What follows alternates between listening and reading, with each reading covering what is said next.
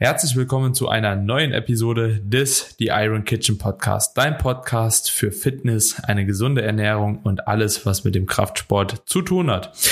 In der heutigen Episode haben wir uns nochmal eine ganz ja, eine ganz coole Episode eigentlich überlegt. Ne? Wir wollen ein Thema ansprechen, das für viele da draußen sehr, sehr relevant ist und immer wieder auch ähm, viele Fragen bei uns eintrudeln bezüglich Supplements. Ja?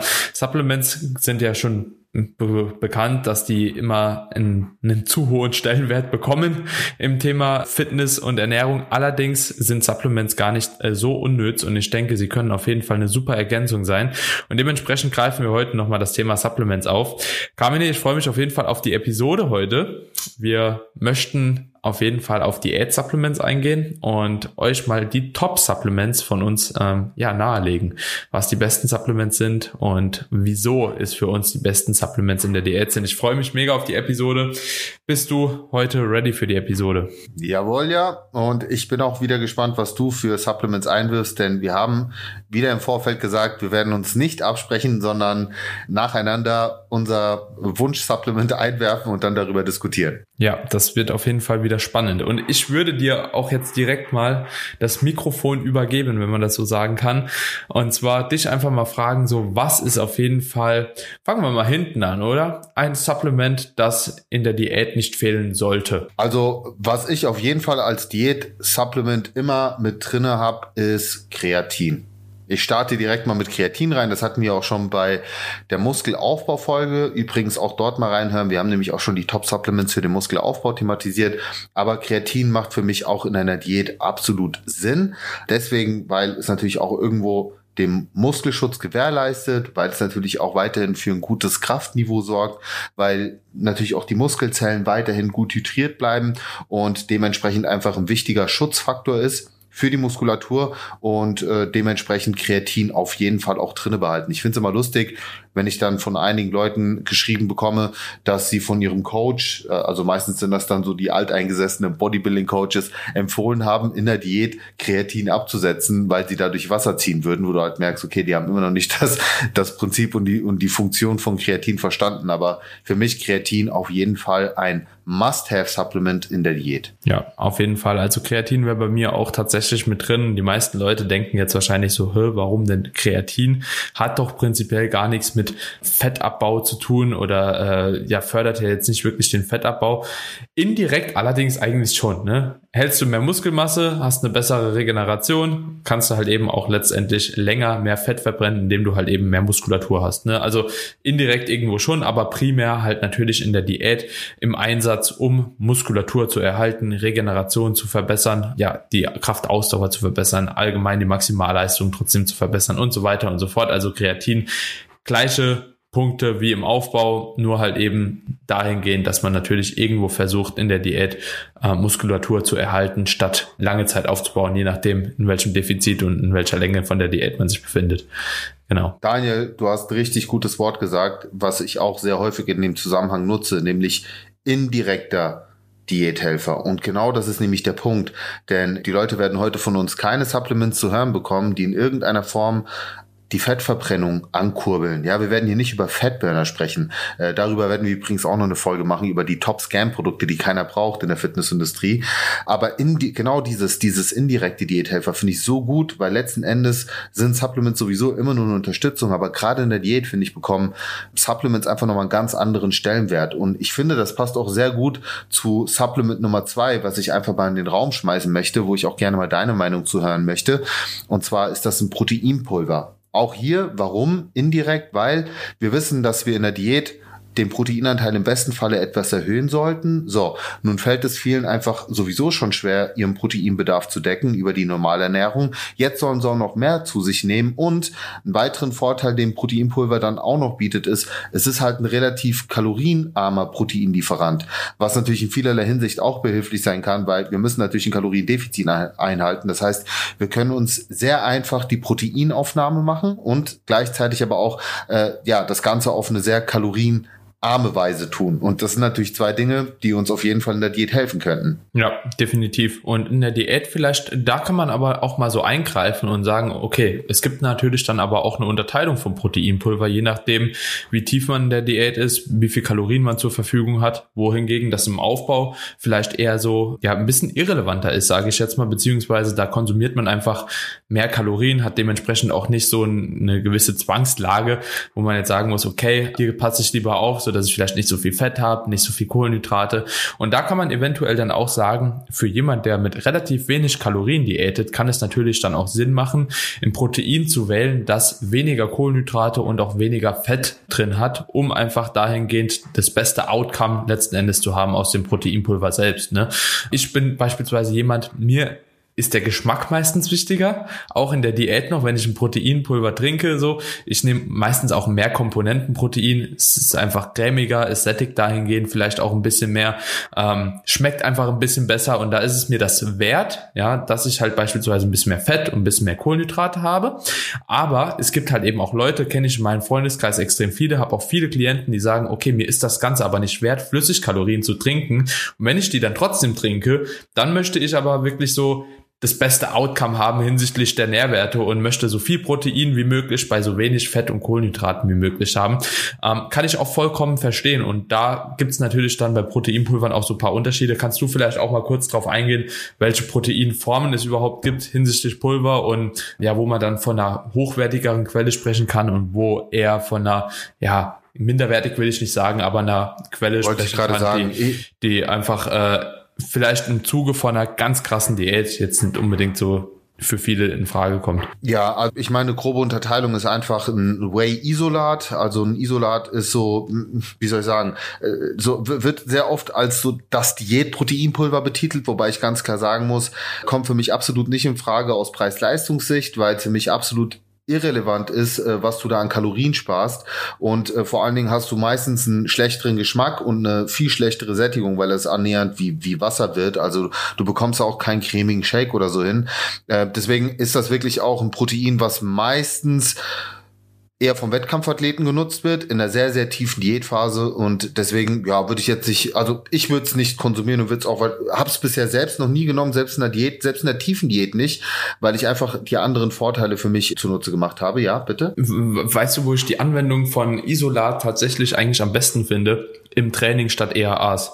Wenn du jetzt sagst, du willst einen geilen Intra haben mit relativ wenig Kohlenhydraten, relativ Fett, was gut verdaulich wird und trotzdem einen hohen Anteil an essentiellen Aminosäuren, da kann man tatsächlich dann überlegen, ob man statt EAAs, die noch teurer sind, ne, also muss man halt auch nochmal dazu sagen, die noch teurer sind, einfach einen Isolat halt eben ranzieht äh, und da halt beispielsweise statt dann in 40, 50 Gramm Shake einfach 20 bis 30 Gramm Proteinpulver dann als Intra nutzt. So, da genau, ja. sehe ich schon einen Sinn, aber ansonsten bin ich auch kein Freund tatsächlich von Isolat per se. Äh, ansonsten gibt's dann halt ein Konzentrat, das ist so das 0815 Proteinpulver, was sehr gutes Preis-Leistungs-Verhältnis hat, kann man ja, kann man genauso sagen. Ich bin mittlerweile ein Freund, nur noch mehr Komponentenprotein zu nutzen, weil A, ich habe die beste Sättigung, ich habe so das Beste aus beiden. Ich habe schnell verdauliches Eiweiß, ich habe langsam verdauliches Eiweiß, habe eine gute Proteinsynthese und es ist auch im Kücheneinsatz für mich persönlich, was natürlich meinen Job angeht, auch äh, irgendwo wichtig. Äh, definitiv somit das beste Protein, was ich bisher genutzt habe, bekomme damit die besten Ergebnisse, ob beim Kochen oder Backen.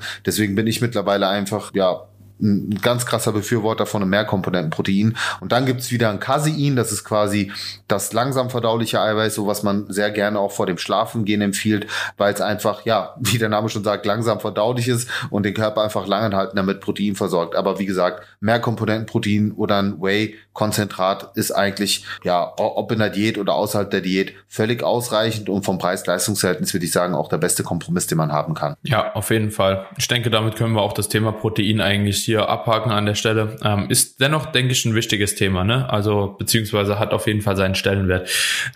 Und ich möchte ja nicht mit dem äh, Supplement Koffein jetzt kommen, aber Koffein hat halt, ich auch, ich auch, man muss es einfach nehmen. Und das ist ja auch so das Witzige eigentlich an der Folge, dass die Supplements sich so mit den äh, besten Supplements für Muskelaufbau überschneiden.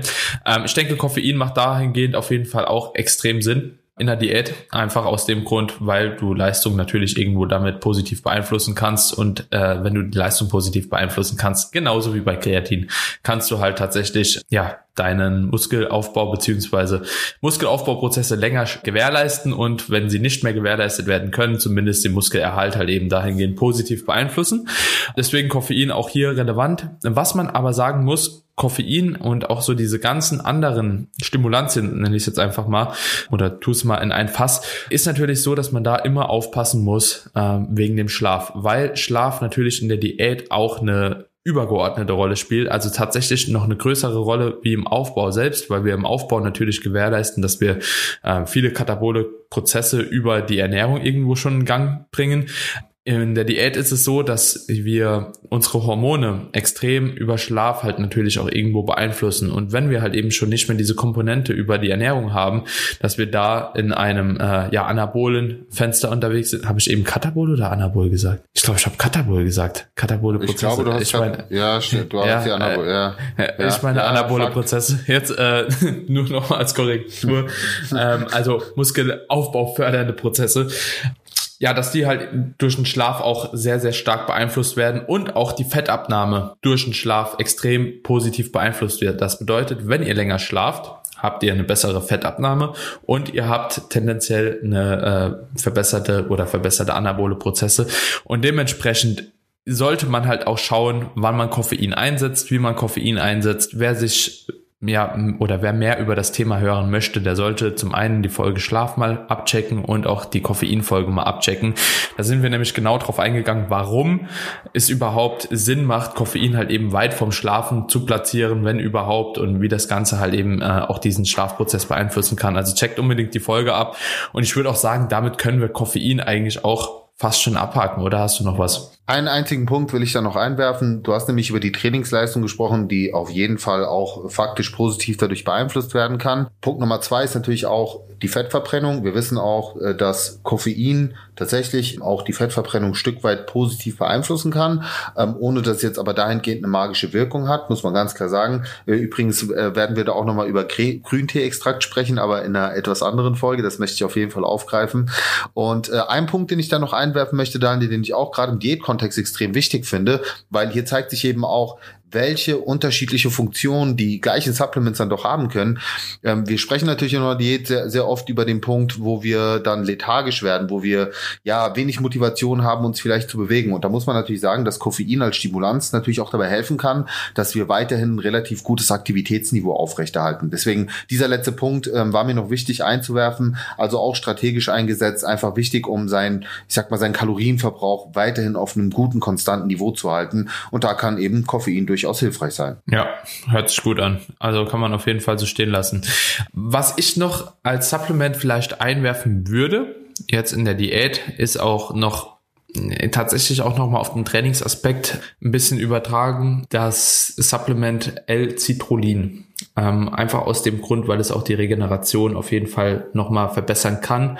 Und auch, also beziehungsweise alle Pump-Supplements, ja, ob das jetzt ein Pump-Booster ist oder nur L-Citrullin. Ein Pump-Booster natürlich ist natürlich mit mehreren tollen Supplements versehen, aber wenn ich mir halt eben aussuchen müsste, welches Pump-Supplement ich kaufen würde in dem Kontext, wäre es Citrullin, weil es nicht nur auf einerseits die, den Pump einen Einfluss hat, sondern eben auch auf die äh, Regeneration. Und das ist äh, noch so ein Ding, was ich auf jeden Fall auch hinsichtlich des Trainings nehmen würde. Und dann habe ich auf jeden Fall aber auch noch hinsichtlich Gesundheit und vielleicht direkte Fettabnahme, Hunger und so auch noch ein paar andere. Ja, ähm, ich will auch noch mal auf jeden Fall auf ein paar indirekte Helfer zu sprechen kommen. Aber lass uns mal ganz kurz beim Citrullin bleiben. Nur noch mal ein paar ergänzende Worte. Also das wäre definitiv ein Supplement. Äh, also allgemein Pump-Supplements, die ich jetzt eher weiter hinten ranken würde. Also wäre definitiv nicht in meinen Top 3 und wahrscheinlich auch nicht mal mein Top 5, also persönlich gesehen. Aber also, wenn ich das so empfehlen würde, ich für mich persönlich würde es aber tatsächlich ein bisschen ähm, weiter oben ansiedeln. Einfach deswegen, weil ich von meiner Erfahrung heraus her weiß, dass bei mir sehr, sehr schnell auch die Trainingsmotivation und Lust flöten geht, wenn ich in der Diät einfach nicht mehr einen guten Pump bekomme, wenn ich die Übung nicht mehr wirklich im Zielmuskel spüre, äh, wenn die Glykogenspeicher natürlich nicht mehr so voll sind, dementsprechend einfach, ja, ich sag mal, der, der Pump, der Blutfluss nicht mehr optimal ist zum Muskel. Und deswegen so aus Sicht der Motivation kann es durchaus sinnvoll sein. Ja, aber das wäre jetzt kein Supplement, was ich einem Anfänger so empfehlen würde, wenn er mir sagt, du Kamine, ich habe so und so viel Budget und was empfiehlst du mir? Da wären definitiv die vorangegangenen Supplements bei mir ähm, eher eher eine Empfehlung. Hm, Stimmst du mir ja. dazu oder ist, ja, ist ja, ja, ja, schon. Also das auf jeden Fall hinsichtlich Training. Also je nachdem, wie gesagt, je nachdem, auf was man das halt eben bezieht, ob wir jetzt nur ähm, rein auf die Diät, Supplements, was so Hunger etc. anbelangt, äh, gehen, dann wäre L-Citrullin bei mir auch weiter hinten. Wenn wir jetzt aber wirklich auch so diesen Trainingsaspekt im Vordergrund lassen und Muskelschutz gewährleisten, Trainingsspaß, kardiovaskuläre Gesundheit und so weiter und so fort, dann ist Citrullin auch auf jeden Fall relativ relativ weit oben bei mir, weil es auch so ein Supplement ist tatsächlich, dass ich äh, schon lange nehme, regelmäßig nehme und auch, weißt du, alles bei mir, was ich mit in Urlaub nehme, hat einen großen Stellenwert und Citrullin ist auf jeden Fall mit im Urlaub dabei. So, äh, da kann jetzt der eine oder andere sagen, ja gut, äh, kann man sich halt auch sparen im Urlaub und so. Ja, kann man, klar, aber man kann es auch einfach mitnehmen. ja, deswegen, deswegen setze ich halt auf ein gutes Pre-Workout-Supplement, wo halt mehrere Komponenten drinne sind, ja, ja, ja äh, wo ja. ich halt Kreatin mit drin habe, Citrullin und so weiter und so fort. Und dann habe ich im Prinzip alles in einem, weil ich hätte halt auch keinen Bock, mir dann sechs Supplements mitzunehmen und da im Urlaub auf Chemiebaukasten zu machen. So, das waren früher die Zeiten. Heutzutage haben wir, haben wir echt gute Pre-Workout-Supplements, die gut formuliert sind. Und wenn du dir so einen einpackst, also ich habe auch immer meine, also ich packe da immer die Proben mit ein, die sind halt schon vorportioniert.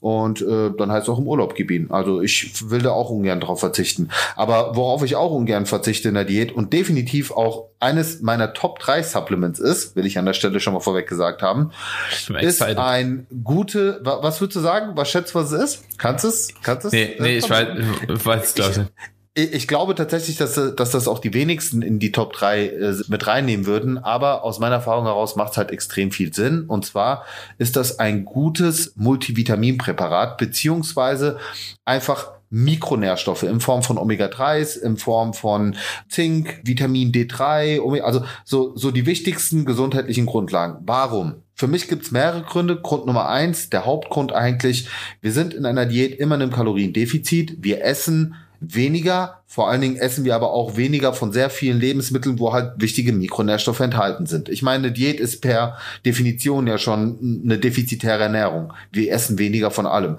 Das heißt, die Gefahr, dass wir einfach weniger Mikronährstoffe aufnehmen, ist sehr hoch. Punkt Nummer eins. Abgesehen davon, dass einige Nährstoffe selbst bei einer hochkalorischen Ernährung kritisch sind, wie zum Beispiel Vitamin D3 oder Omega-3, was ja, was wir auch wissen. So. Gleichzeitig wissen wir aber auch, dass die, gerade diese Nährstoffe, zum Beispiel jetzt auch Zink, extrem wichtig ist fürs Immunsystem. Und das ist das Letzte, was ich will in der Diät, weil im Defizit bist du sowieso schon anfälliger für Krankheiten, für Infekte. So, das heißt, ich habe schon mal da einen gewissen Immunschutz. Das heißt auch, mein Trainingsausfall wird wahrscheinlich geringer sein. Ja, also da, das sind so die indirekten Sachen. Zweiter Punkt, den ich wichtig finde, Mikronährstoffe sind ja auch extrem wichtig wichtig für den Wohlfühlfaktor. Also wie gut, wie schlecht fühlst du dich? Gerade Frauen erleben ja sehr oft in der Diät Haarausfall, brüchige Fingernägel und so weiter, schlechte Haut. Das ist meistens auch aufgrund von hormonellen Beschwerden und die Grundlage dafür ist sehr oft auch ein Mikronährstoffmangel.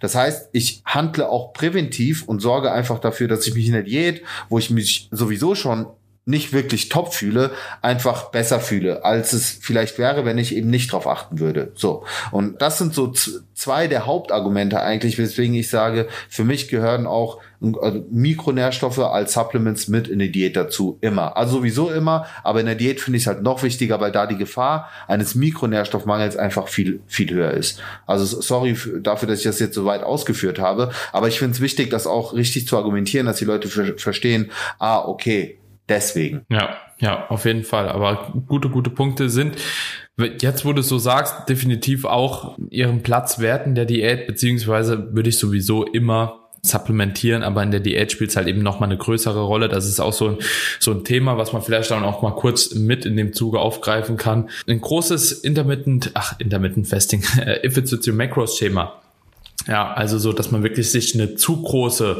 Nahrungsmittelauswahl gewährleistet, jeden Tag in der Diät und auch wenig ähm, Mikronährstoffe da vielleicht halt eben konsumiert, finde ich in der Diät nicht angebracht. Also ist, man sollte sich immer bewusst sein, je nachdem wie groß das Kaloriendefizit ist, dass man halt eben seinem Körper in der Diät das geben muss, was er wirklich braucht und da halt eben auch gucken, dass man halt eben nicht defizitär unterwegs ist und das ist ganz, ganz wichtig, weil ich sehe ganz viele, die sich irgendwie halt einen Spaß draus machen, machen, die Diät halt eben nur mit Pizza und Eis zu gestalten und den ganzen Tag dann halt eben nichts essen. Das ist einerseits hinsichtlich der Trainingsperformance nicht die klügste Wahl, da halt eben so auf äh, ja, Peri-Workout Nutrition ein bisschen äh, zu verzichten, beziehungsweise die einfach ähm, vom Stellenwert niedriger anzusiedeln und auch von äh, der gesundheitlichen äh, Seite her muss man halt eben sagen, dass das ein Problem ist da. Und deswegen auf jeden Fall Omega-3 Vitamin D3, K2, so das ganze Zeug bin ich voll bei dir, dass das auch eine große Rolle spielt. Das ganze Zeug.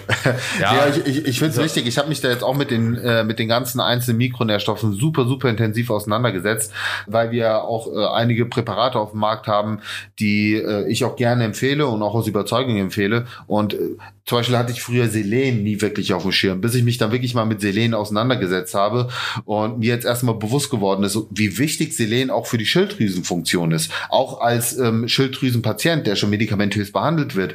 Äh, und natürlich, wenn du jetzt, der, wenn du sowieso schon wenig Selen aufnimmst, und wir wissen, Deutschland äh, hat nun mal selenarme Böden, und dann in der Diät noch weniger davon aufnimmst, so dann kann es natürlich auch sein, dass dadurch deine Schilddrüsenaktivität nicht optimal ist. Und das bedeutet wiederum, dass auch deine, dein Ruhestoffwechsel äh, nicht optimal läuft. So, und, und du ergo auch weniger Kalorien verbrauchst. Und das meine ich. Das sind so viele kleine Zusammenhänge, die aber summiert halt wieder einen großen Unterschied ausmachen können, dass ich sage, warum denn nicht für dich nutzen? Ja, wenn du dich besser fühlst, trainierst du besser, wenn du dich besser fühlst, hast du auch mehr Lust, dich zu bewegen, dein Stoffwechsel. Also es sind einfach so, so viele Dinge, weswegen ich sage, für mich gehört es in die Top 3.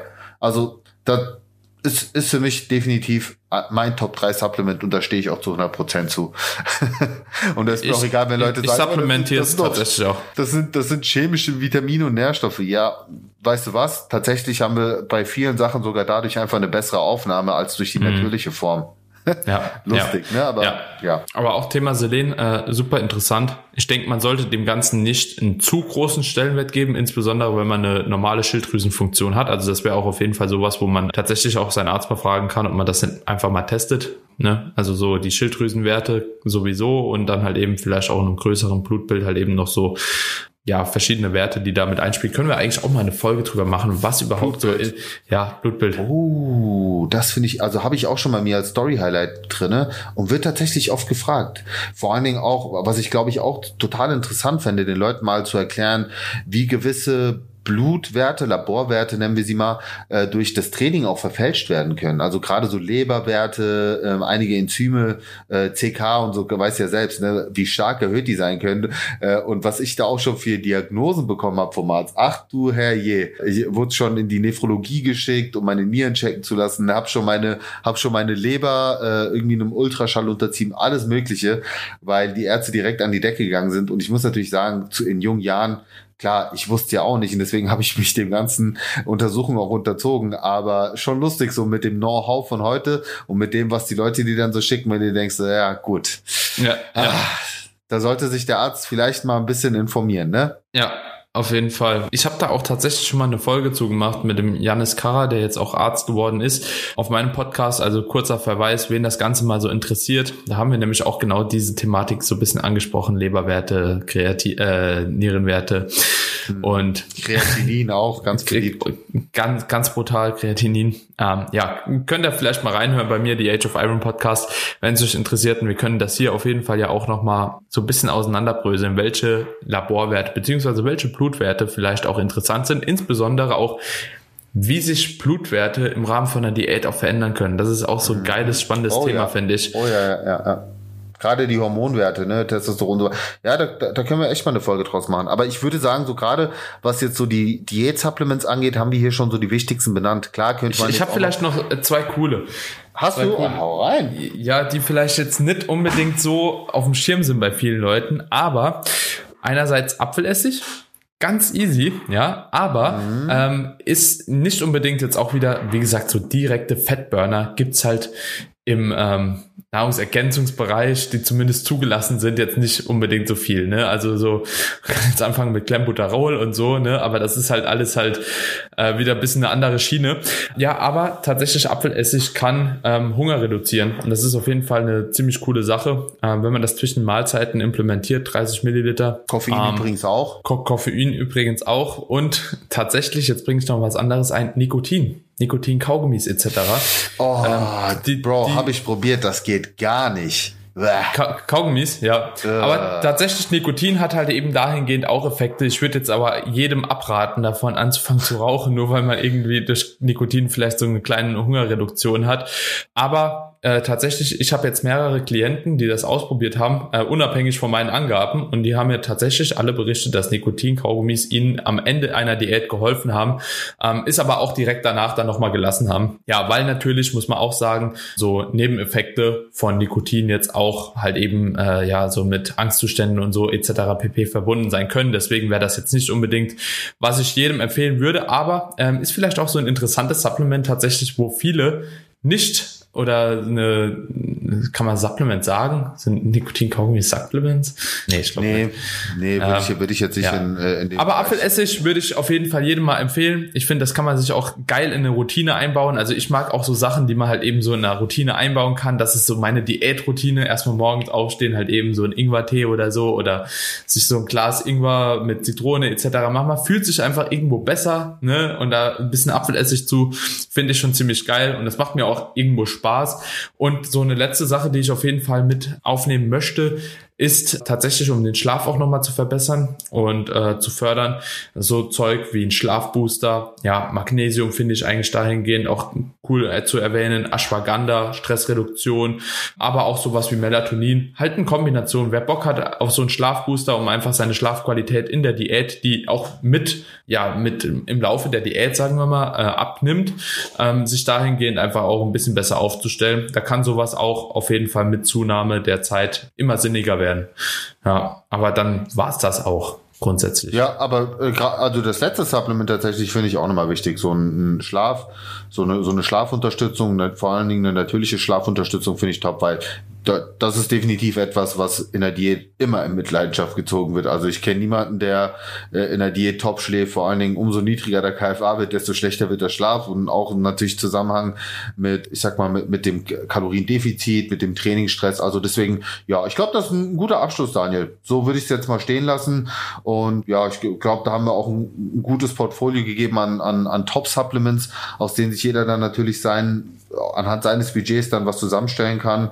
Und bei Rückfragen könnt ihr euch ja immer noch mal gerne bei uns melden. Was mich jetzt zum Abschluss vielleicht mal noch interessieren würde, sollen wir nicht mal so unsere Supplement äh, oder unsere Supplements mal so, so aufzeigen, wie wir das im Alltag dann einbauen, auch in der Diät? wenn du sowas nehmen würdest. Also so eine Supple so unsere tägliche Supplement-Routine. Ja, könnte man vielleicht auch mal eine Episode drüber machen. Wieso, wann, zu welchem Zeitpunkt, ist bestimmt mhm. für die Leute auch super interessant. Wobei ich da sehr stumpf bin, muss ich dir sagen. Aber können, ich wir, auch. können wir trotzdem gerne machen. Können wir trotzdem gerne machen. Ja. Alright, Leute. Wenn euch die Episode gefallen hat und ihr euch auch gerne weitere Supplement-Folgen wünscht, auch gerne zu spezifischen Themen, also oder wir können auch ja mal so eine Supplement-Research quasi für die Leute betreiben, wenn sie sagen so, ey, ich habe hier das Supplement, was hat's damit auf sich, wirkt das wirklich, warum wirkt es, wie wirkt das, könnt ihr uns gerne mal schreiben. Da können wir, denke ich, auch mal äh, solche Episoden für euch produzieren. Macht uns ja auch Spaß, das Ganze auch selbst immer noch mal so ein bisschen nachzuforschen. Und ansonsten, wenn euch die Episode gefallen hat, lasst gerne eine positive Bewertung bei Apple Podcast da und teilt die Folge wie immer fleißig in euren Stories. Das macht ihr übrigens sehr, sehr cool. Also wir kriegen hier wirklich täglich super viele Verlinkungen und äh, freuen uns jedes Mal sehr über die Verlinkungen, über euer Feedback. Und ich würde sagen, wir hören uns dann in der nächsten Episode wieder. Bis dahin, peace out. Ciao, ciao.